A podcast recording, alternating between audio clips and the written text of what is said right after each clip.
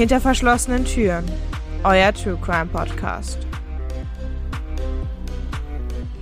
Hallo und herzlich willkommen zu unserer zweiten Folge von Hinter verschlossenen Türen. Mein Name ist Leonie.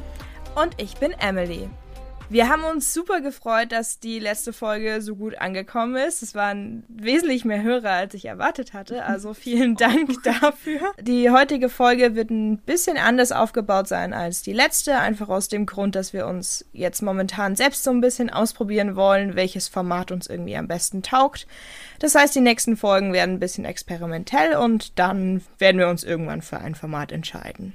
An der Stelle wollen wir uns auch für die schöne Kritik oder die schönen Kritiken bedanken, die wir bekommen haben. Das hilft uns auch sehr weiter herauszufinden, wie wir das Ganze hier weiterführen möchten. Also nochmal Dankeschön dafür. Genau, also Feedback ist uns immer willkommen, am besten über Instagram. Mhm. Aber Emily, was wirst du uns heute denn Schönes präsentieren? Ich habe heute einen eher traurigen Fall mitgebracht und an der Stelle muss ich auch eine kleine Triggerwarnung aussprechen.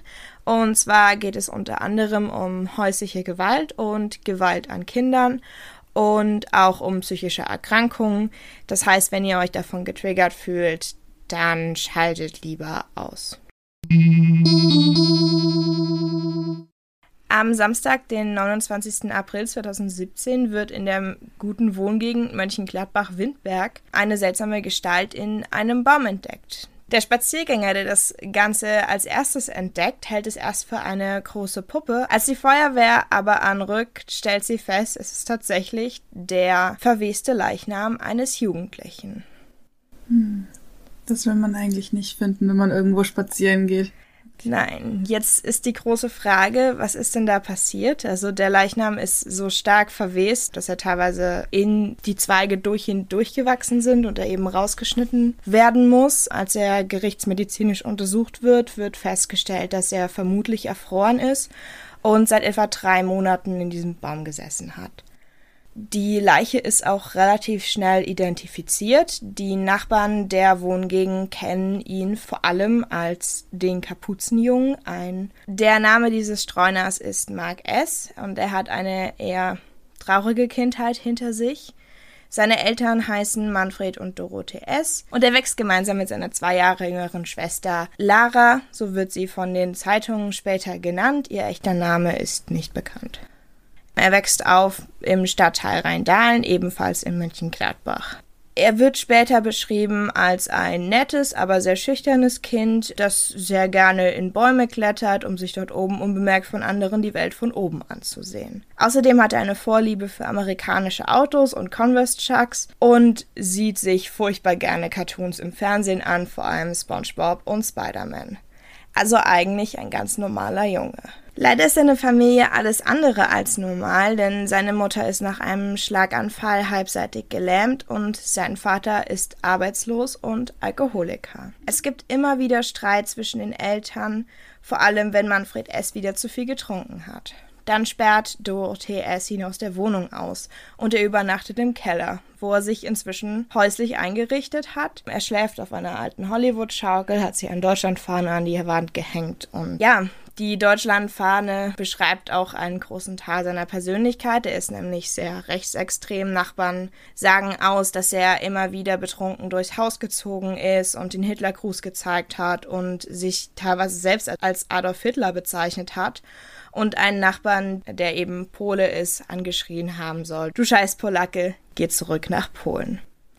Einer Nachbarin mit Säugling soll er angedroht haben, ich schlage auch Frauen. Da er auch immer wieder betrunken durchs Haus schreit und krölt und sehr lästig ist, haben die Nachbarn sogar eine Unterschriftenpetition gestartet, um ihn eben aus dem Haus zu verbannen. Sie rufen auch immer wieder die Polizei, nur das bringt nicht sonderlich viel.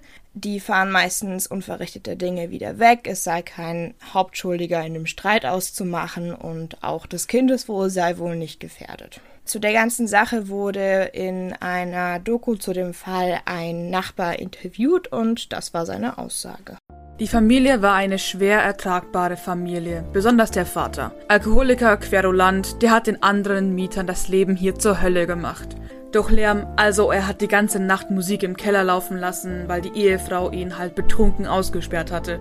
Die Nachbarn konnten dann nicht schlafen, haben die Polizei gerufen und so weiter. Die kamen dann auch und haben mit dem geredet, aber kaum war die Polizei weg, ging es wieder von vorne los. Verständlicherweise möchte Dorothee S. sich von ihrem gewalttätigen Ehemann trennen und das tut sie auch. Sie erwirkt sogar eine einstweilige Verfügung gegen Manfred S. Das bedeutet, dass er sich ihr und dem Haus und eben auch den Kindern nicht mehr nähern darf. Allerdings zieht sie diese Verfügung wirklich nur ein paar Tage später zurück und danach haben sie auch einen Termin beim Jugendamt. Und zwar gibt es Schwierigkeiten mit Lara. Sie ist ja zu dem Zeitpunkt erst zwölf und hat aber einen 33-jährigen Freund. Und nachdem sie sich von ihm trennt, ist sie eine Woche später mit einem 16-jährigen Marokkaner zusammen, was dem Vater überhaupt nicht passt. Sie kommt auch tagelang nicht nach Hause, deshalb gehen sie eben zum Jugendamt. Dort ist die Familie auch sehr wohl bekannt. Allerdings wird später gesagt, das Ehepaar S soll sehr harmonisch gewirkt haben. Mhm. Wer es glaubt. Tut mir leid, aber nach dem ganzen Zeug über den Vater vor allem. Entweder haben sie da sehr gut geschauspielert oder die Leute waren einfach ein bisschen blind. Ja, es ist ja so, dass viele Ehepaare da einen guten Schein nach außen waren, vor allem wenn es eben um Behördengänge geht und vor allem wenn es ums Jugendamt geht, weil natürlich wollen die ihre Kinder nicht verlieren und das Jugendamt hat da halt auch einen guten Blick drauf, normalerweise. Mhm. Aber auch hier der Schein trügt. Nur wenig später, im Januar 2014, kommt es wieder zu einem wirklich heftigen Streit. Manfred S. will das Verhalten seiner Tochter nicht mehr dulden. Er wirft seiner Frau vor, es mangelt ihr an Durchsetzungsvermögen. Aber Dorothee S. will sich das Ganze nicht gefallen lassen. Sie wirft ihn aus der Wohnung, wie üblich eigentlich. Danach trifft er sich mit seinen Freunden. Sie trinken Bier. Als er wieder nach Hause kommt, richtet er sich auf der alten Hollywood-Schaukel im Keller ein trinkt weiter und schläft dann irgendwann ein. Am nächsten Morgen sind Mark und seine Mutter schon fast zur Haustür raus. Sie hat einen Arzttermin, als Manfred erst eben wieder vor der Tür auftaucht. Mark bittet seine Mutter, ihn doch hereinzulassen. Er soll gesagt haben, er tut ja nichts und bitte lass ihn rein. Vermutlich, wie viele Kinder in der Situation, wollte er einfach nur, dass seine Eltern aufhören zu streiten. Mhm. Die müssen dann eigentlich einen naja, von außen zugänglichen Keller gehabt haben, weil sonst wird das ja nicht funktionieren, wenn er im Keller übernachtet, aber dann trotzdem noch in das Haus reingelassen werden muss. Nein, nein, zur Wohnungstür. Sie wohnen ja in einem Mehrparteienhaus. Ach so, okay, gut. Und ähm, es geht um die Wohnungstür. Mhm. Also er schläft eben im Keller, aber es sind mehrere Wohnungen, wie hier auch, und er steht eben vor der Wohnungstür. Okay. Manfred S. scheint auch sehr reumütig. Er stammelt vor sich hin und sagt seiner Frau, ich liebe dich doch und versucht gleichzeitig die Tür aufzudrücken. Dorothee S. hat aber scheinbar wirklich gestrichen die Schnauze voll. Sie schreit ihm entgegen, ich hasse dich aber. Daraufhin ist Manfred S. sehr, sehr ruhig. Er starrt sehr lange in die Luft und fragt dann leise, was soll ich denn jetzt tun? Er ist zu dem Zeitpunkt bereits in der Wohnung geht eben in die Küche und als er wiederkommt, hat er ein Messer in der Hand. Daraufhin flüchtet seine Frau ins Schlafzimmer und versucht die Tür zuzudrücken. Es ist so eine, so eine Schiebetür. Mhm. Aber Manfred S. ist stärker und durch den Spalt sticht er immer wieder zu. Er trifft ihren Rücken und ruft dabei, jetzt ist es vorbei, während Dorothee S. zu Boden fällt. Mark ist immer noch dabei und er will halt versuchen, seine Mutter zu retten und springt deshalb sehr verzweifelt seinem Vater auf den Rücken und versucht ihm das Messer zu entreißen. Es ist schwer zu sagen, ob er ihm tatsächlich wehtun wollte oder ob er einfach nur so auf seine Frau fokussiert war und eben darauf, sie, ja, abzustechen, dass es mehr ein Unfall war. Aber er schleudert seinen Sohn zur Seite und äh, sticht dann auch auf ihn ein. Er trifft den Herzbeutel und die Lunge. Trotzdem schafft es Mark irgendwie ihm das Messer aus der Hand zu schlagen. Und während der Vater in die Küche geht und ein neues Messer holt, versucht Mark die Schiebetür des Schlafzimmers zuzuhalten, um seine Mutter zu retten. Das funktioniert aber nicht. Insgesamt erleidet Dorothee S. 33 Messerstiche und eine davon trifft ihre Halsschlagader. Sie verblutet innerhalb von Minuten. Um sich selbst vor dem Vater zu retten, flieht Mark schwer verletzt aus dem Haus in ein gegenüberliegendes Versicherungsbüro. Daran erinnert sich später ein Angestellter. Der ganze Raum war voller Blut. Und dann saß da so ein Junge ganz, ganz eng auf dieser Toilette und war so zusammengekrochen und hatte nur Angst. Und er sagte immer, mein Vater sticht meine Mutter gerade ab, mein Vater bringt meine Mutter um.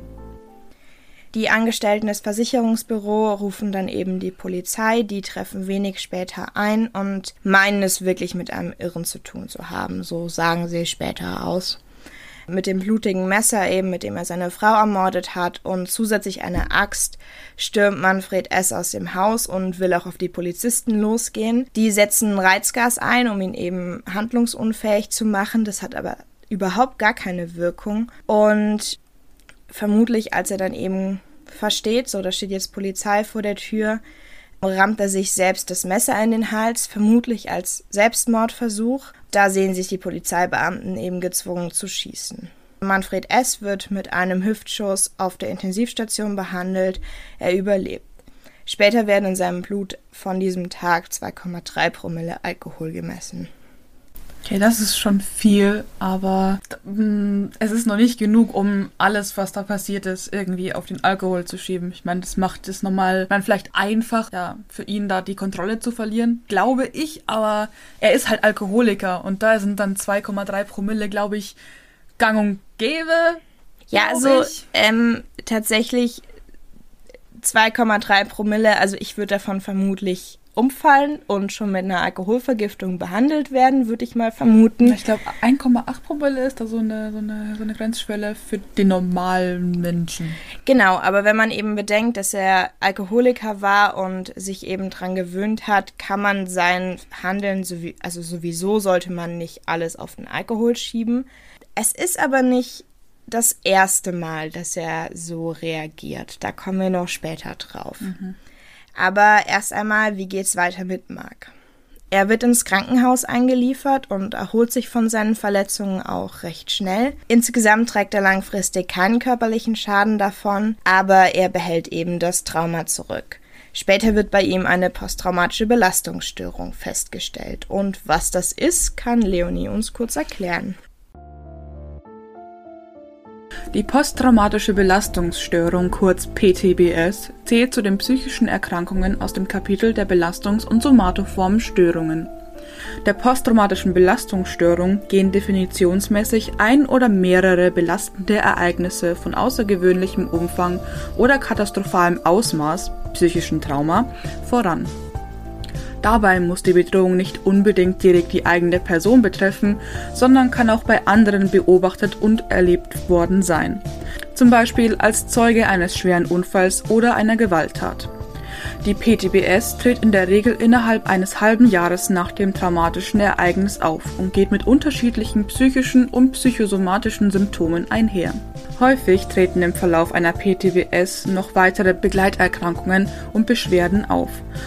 Oftmals kommt es neben den typischen PTBS-Grundsymptomen einer vegetativen Übererregbarkeit und des Wiedererlebens traumatischer Erinnerungen oder von Erinnerungsfragmenten, sogenannten Flashbacks, auch zu einem Gefühl von emotionaler Taubheit und der Hilflosigkeit und zu einer Erschütterung des Ich- und Weltverständnisses durch das traumatische Erleben.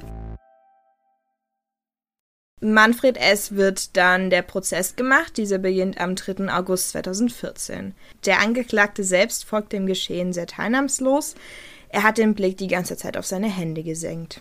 Für den Gerichtsprozess wird auch ein psychiatrisches Gutachten angefertigt. Dieses bescheinigt ihm eine Persönlichkeitsstörung und eine Alkoholsucht.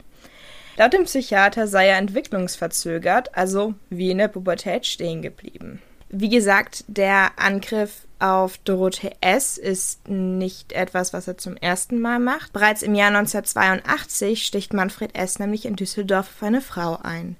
Die damals 17-Jährige war seine Freundin und als sie sich von ihm trennen will, will er das natürlich nicht und um das Ganze zu verhindern, fügt der damals 21-jährige Manfred ihr mit einem Messer schwere Verletzungen zu. Nach dieser Tat wird er vor Gericht gestellt und zu einer mehrjährigen Freiheitsstrafe verurteilt. Genaueres ist über diesen Vorfall aber nichts zu finden, denn scheinbar sind da einige Akten verschwunden, die dann auch eben durch Polizeibeamte nochmal irgendwie restauriert werden mussten. Also es war ein längerer Prozess, da irgendwie was ähm, genaueres wieder rauszufinden. Angeklagt ist Manfred S. in diesem Gerichtsprozess für den Mord an seiner Ehefrau. Verurteilt wird er aber zu zwölf Jahren Freiheitsentzug wegen Totschlag und schwerer Körperverletzung. Und was der Unterschied zwischen Mord und Totschlag ist, habt ihr in der letzten Folge, nämlich unserer Pocket Info, gehört. Also wenn es nicht ganz klar ist, hört einfach nochmal rein. Der Richter Lothar Becker begründet sein Urteil folgendermaßen. Die Messerattacke sei im Affekt geschehen. Die Arg- und Wehrlosigkeit von Dorothee S. habe er nicht bewusst ausgenutzt. Außerdem muss er seinem Sohn 35.000 Euro Schmerzensgeld zahlen, da Mark S. zwar keinen körperlichen Schaden davonträgt, aber wegen seiner posttraumatischen Belastungsstörung eine psychotherapeutische Behandlung in Anspruch nehmen muss. Wenige Monate nach dem Urteil und etwa ein Jahr nach der Tat begeht Manfred S. in seiner Zelle Suizid. Also ein sehr trauriges Ende für eine Familie. Ich finde es ein bisschen ironisch, dass gerade der Schläger, Vater und auch offensichtlicher Nazi auch Selbstmord begeht.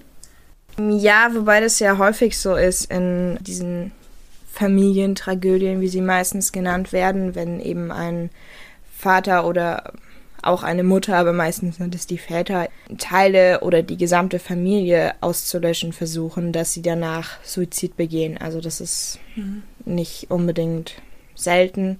Warum er es gemacht hat, weiß man nicht. Er hat auch keinen Abschiedsbrief oder ähnliches hinterlassen. Das mhm, ist auch sehr interessant eigentlich, weil das heißt immer, dass in solchen, solch, so einer Art von Beziehung vor allem die Frauen abhängig gemacht sind und dass so eine Co-Abhängigkeit entsteht. Aber was man da auch sieht, dass auch der Mann sehr, sehr abhängig von der Frau bzw. der Familie war und offensichtlich ohne die nicht leben wollte, konnte. Ja, ich glaube, es war auch so eine Art Obsession mit ihr, also oder generell eben so eine Art quasi Besitz zu ergreifen, mhm. weil gerade wenn er das mit seiner Ex-Freundin eben auch gemacht hat, darauf hin, dass sie ihn nicht mehr liebt, was er Dorothee erst quasi genauso gesagt hat. Es hat ja was von wenn ich dich nicht haben kann, dann hatte ich keiner. Quasi, ja. Aber was passiert denn mit den Kindern? Nach dem Tod der Mutter werden Mark und seine Schwester in einem Kinderheim untergebracht und dort wird Mark mehr und mehr verhaltensauffällig. Er isoliert sich von den anderen Kindern, möchte nicht mit ihnen reden oder spielen. Er weigert sich, sich zu waschen und wird eben auch immer wieder aggressiv und fährt eben Betreuer oder andere Kinder an. Es heißt, dass er nicht therapiebereit sei, denn er möchte unter keinen Umständen darüber reden, was eben an diesem 24. Januar 2014 geschehen ist. Und was ich das Traurigste finde, er wird eben von seiner Schwester getrennt und weil sie eben in unterschiedlichen Gruppen sind, darf er keinen Kontakt zu ihr aufnehmen. Nach dem Suizid seines Vaters verschlimmert sich sein psychischer Zustand noch mehr, Jetzt kann er es in engen Räumen nicht mehr aushalten und fühlt sich eben nur noch unter freiem Himmel wohl. Im April 2015 wird er auch unter anderem deswegen des Heimes verwiesen. Laut den Betreuern kann die Unterbringung nicht mehr fortgeführt werden. Man versucht Mark in eine Kinder- und Jugendpsychiatrie zu bringen, Dort wird er fixiert und Beruhigungsmittel gesetzt, weil er eben ja einen solchen Drang nach Freiheit hat, dass er sich eben sehr dagegen wehrt, in diese Psychiatrie eingewiesen zu werden. Und das ist auch der Grund, warum er zwei Tage später entlassen wird, weil die Ärzte keine Fremd- oder Selbstgefährdung sehen und diesen hohen Freiheitsdrang hat und deshalb keine stationäre Behandlung möglich sei. Danach kommt er vor allem auf der Straße unter, er übernachtet in Gebüschen oder in Baumkronen und den Bewohnern des Stadtteils Windberg ist der Junge, der sich stets unter seiner Kapuze versteckt, bald wohl bekannt. Eine Nachbarin ruft einmal die Polizei, als Mark in ihrem Garten schläft, danach schließt sie ihn in ihr Gebet ein. Eine andere Nachbarin begegnet ihn auf dem Spielplatz. Er ist Joghurt. Den benutzten Becher schmeißt er auf den Boden zu mehreren anderen, die bereits unter ihm liegen. Wortlos räumt sie die Becher auf. Als er sie fragt, warum sie das tue, antwortet sie, dass er es ohnehin nicht tun würde, wenn sie ihn darum bitte. Daraufhin steht er auf und wirft die restlichen Becher in den Mülleimer. Besonders sein Blick trifft die Frau, sagt sie. So eine verletzte Seele. Auch die Mitarbeiter des Gesundheitsamts gegenüber dem Kinderheim, in dem seine Schwester immer noch lebt, kennen Mark bald. Oft übernachtet er auf dem Flachdach, dann bringen sie ihm Essen, Decken und Jacken. Menschen waren ihm nicht geheuer, sagen sie später. Genauere Aussagen dürfen sie nicht treffen. Es gibt eine Begegnung mit einer Freundin seiner Mutter Und bei ihr erlaubt er quasi die Nähe. Und als sie ihn fragt, ob er seine Eltern vermisse, antwortet er, ja, beide, aber die Mama eben noch ein bisschen mehr. Ja, während dieser ganzen Entwicklung der Obdachlosigkeit und eben diesen verschiedenen Begegnungen rutscht er immer tiefer. Er fängt an, Drogen zu nehmen, er stiehlt Essen in Supermärkten. Und im Juli 2016 wird er deswegen erneut in die Psychiatrie eingewiesen. Allerdings dauert sein Aufenthalt diesmal nur wenige Stunden. Eben aus den gleichen Gründen wie vorher hat er einen solchen Freiheitsdrang, dass ein therapeutischer Fortschritt undenkbar ist.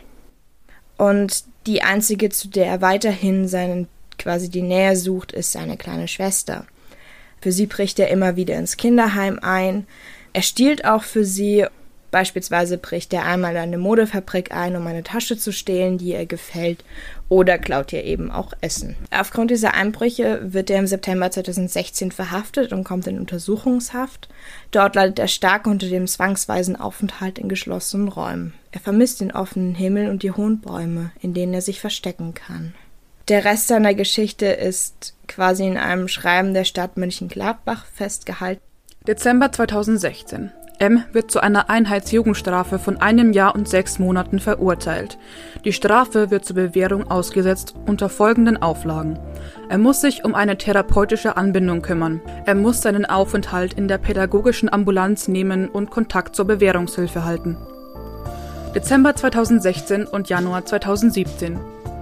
In dieser Zeit werden für M 17 Termine in der Psychiatrie vereinbart, die ausnahmslos verstreichen, weil M nicht auffindbar war. In dieser Zeit war M als vermisst gemeldet. Ende Januar 2017. Kurz nach dem letzten Kontakt mit einem Betreuer, erneuter Haftbefehl wegen des Verstoßes gegen die Bewährungsauflagen. Dieser wird nicht vollstreckt, weil M nicht auffindbar ist. Ende April 2017. M wird tot aufgefunden. Nach seinem Tod dreht der Spiegel Online eine Doku, die auch auf YouTube zu finden ist. Und dort berichtet eine Nachbarin, dass Mark einmal kleine Steinchen gegen ihr Fenster geworfen hat. Und als sie aus dem Fenster geguckt hat, war er bereits weg. Und sie vermutet, dass es ein Versuch war, Kontakt aufzunehmen, aber sie hat es halt nicht getan. Begraben wird Mark neben seiner Mutter im gleichen Grab. Was glaubst du, was passiert ist? Oder wie er da in dem Baum gelandet ist? Glaubst du, es war Selbstmord oder ein Unfall, dass er nicht mehr runtergekommen ist, schlichtweg? Dadurch, dass er ja erfroren ist, wird im Grunde vermutet, dass er eben darauf geklettert ist, um zu schlafen und einfach erfroren ist. Also vielleicht im Schlaf, vielleicht ist er auch wieder aufgewacht.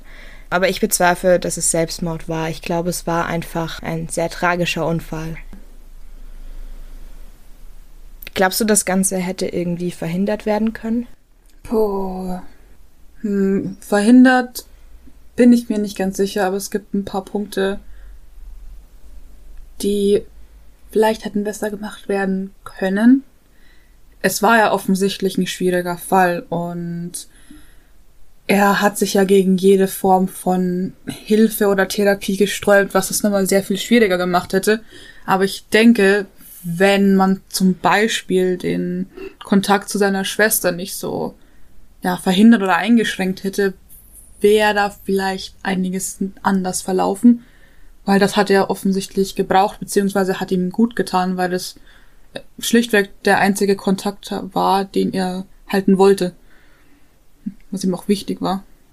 Ja, das finde ich sowieso sehr unverständlich. Also ich arbeite nicht in einem Jugendamt, ich war auch noch nie in einem Kinderheim, aber allein von der Logik her bin ich über diese Aussage sehr gestolpert, dass er eben von seiner Schwester getrennt wurde, weil warum? Gerade bei einem durchaus traumatisierten Kind, das eben dabei war, als der Vater die Mutter umgebracht hat, da die letzte Bezugsperson irgendwie in eine andere Gruppe um, unterzubringen, und ich meine, dass es, dass sie vielleicht in eine andere Gruppe untergebracht werden musste, war ja möglicherweise sinnvoll. Vielleicht war es so, dass man Mädchen und Jungen getrennt hat oder dass einfach nicht genug Platz war, wie auch immer. Nur, dass eben die, dieser Kontakt so hart eingeschränkt wurde, das kann ich nicht verstehen. Ansonsten gebe ich dir sehr recht. Also er hat sich ja wirklich gegen jede Therapie gesträubt. Und naja, also eine Psychotherapie lebt eben davon, dass der Patient auch tatsächlich besser werden will oder eben sein Trauma aufarbeiten will. Und er will halt partout nicht drüber reden, er will sich nicht in einem geschlossenen Raum aufhalten, er will einfach nur raus und frei sein.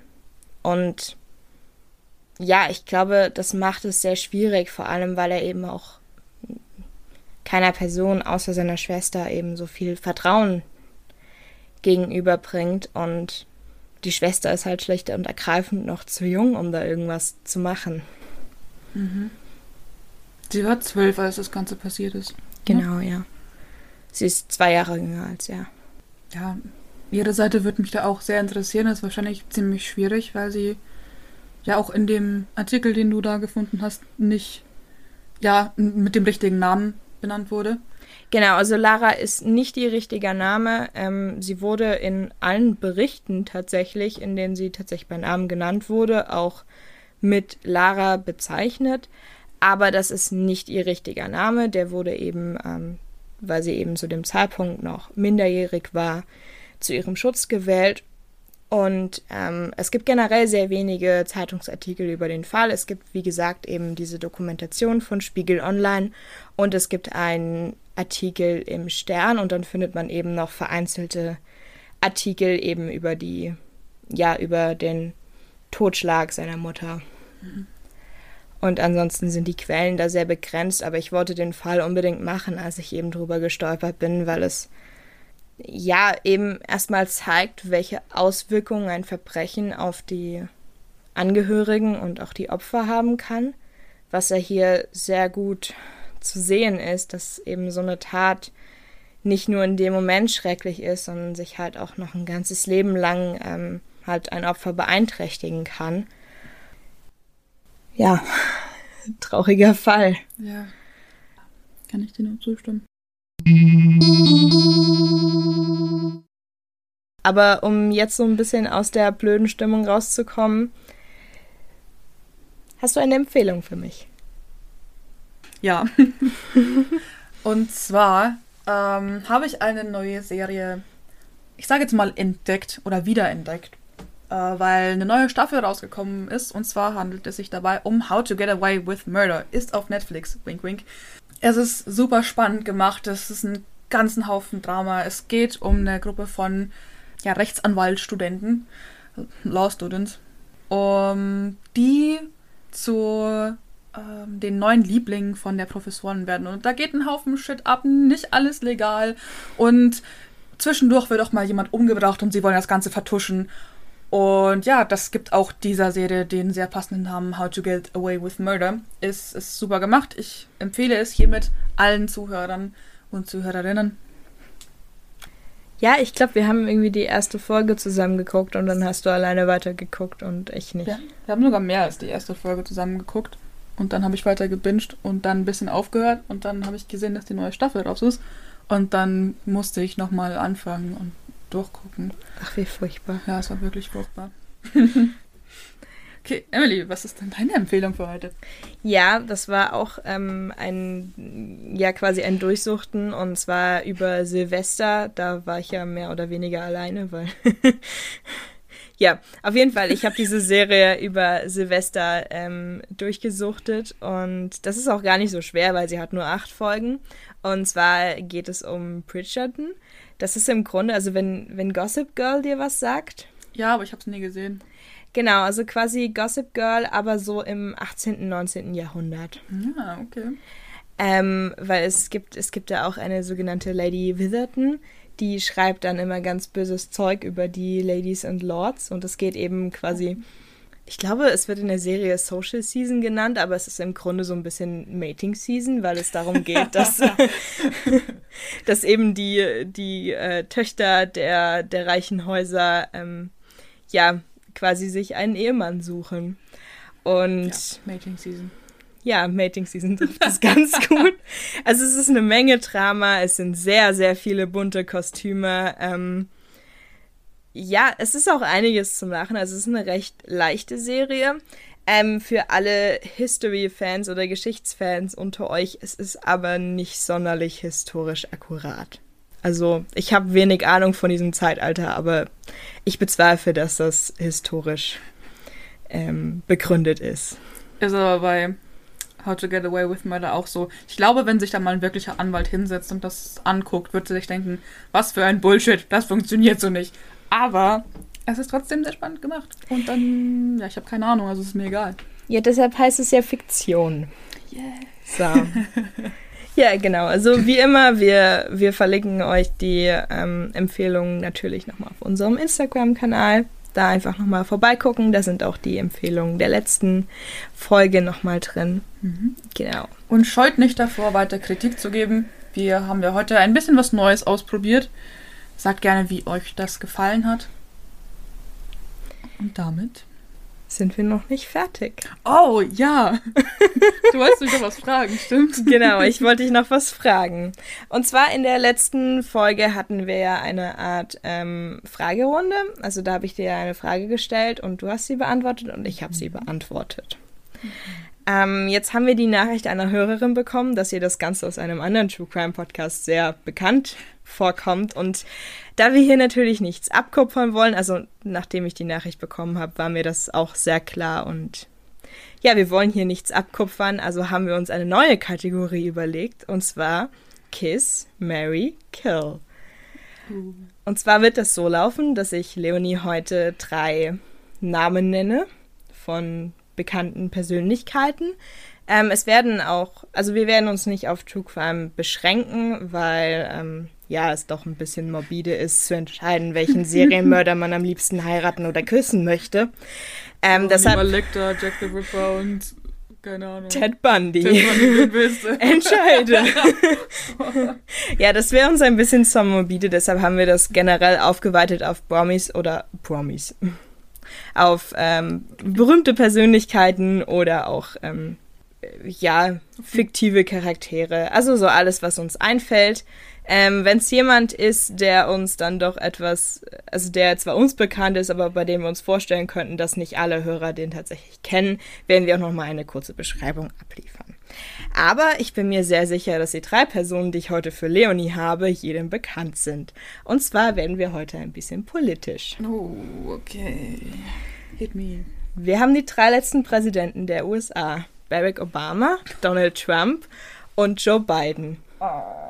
Kiss, Mary Kill. Okay, ich glaube, wenn ich umbringen will, ist ziemlich offensichtlich. Ähm, kill Trump. Das ist ein gutes Motto. Ähm, Kiss Biden, Mary Obama. Ja, ja. Also bei, bei ähm, Kill Trump bin ich auf jeden Fall dabei. Aber ich würde es umdrehen. Ich würde, ich würde tatsächlich Barack Obama küssen und Joe Biden heiraten, weil erstens Joe Biden ist schon relativ alt und Barack Obama ist schon sehr glücklich verheiratet. Weißt du, ich hätte es um, umgedreht, wenn wir Fuck Mary Kill gemacht hätten. ich meine, Biden, ja, der ist schon ein bisschen älter, der, den muss ich nicht mehr so lange dabei haben. Und ja, ich meine, Obama ist auch ziemlich frisch. Ja, aber auf jeden Fall ähm, Kill Trump. Ich glaube, den, den will man weder küssen noch heiraten. Nein. Ja, selbst heiraten schadet inzwischen mehr dem Image, als es dem Geldbeutel hilft. Von daher, ja, ich, ich würde ich würd Joe Biden heiraten und Obama küssen. Genau, wen würdet ihr denn küssen, töten und heiraten? Ich werde dazu eine Instagram-Umfrage machen, ähm, vermutlich jetzt am Freitag. Und dann dürft ihr auch abstimmen. Okay, das war's dann auch schon mit der heutigen zweiten Folge von Hinter verschlossenen Türen. Danke fürs Zuhören. Wir wünschen euch noch einen wunderschönen Tag, Abend, Morgen oder wann auch immer ihr euch befindet. Ja, wie gesagt, wir sind offen für Kritik. Wir freuen uns auch auf die nächste Folge. Und nächste Woche könnt ihr euch wieder auf eine kurze Pocket-Info freuen. Die die wunderbare Emily hier vorbereitet hat. Ja. Und die nächste Folge kommt dann in zwei Wochen. Bis dahin. Servus. Ciao.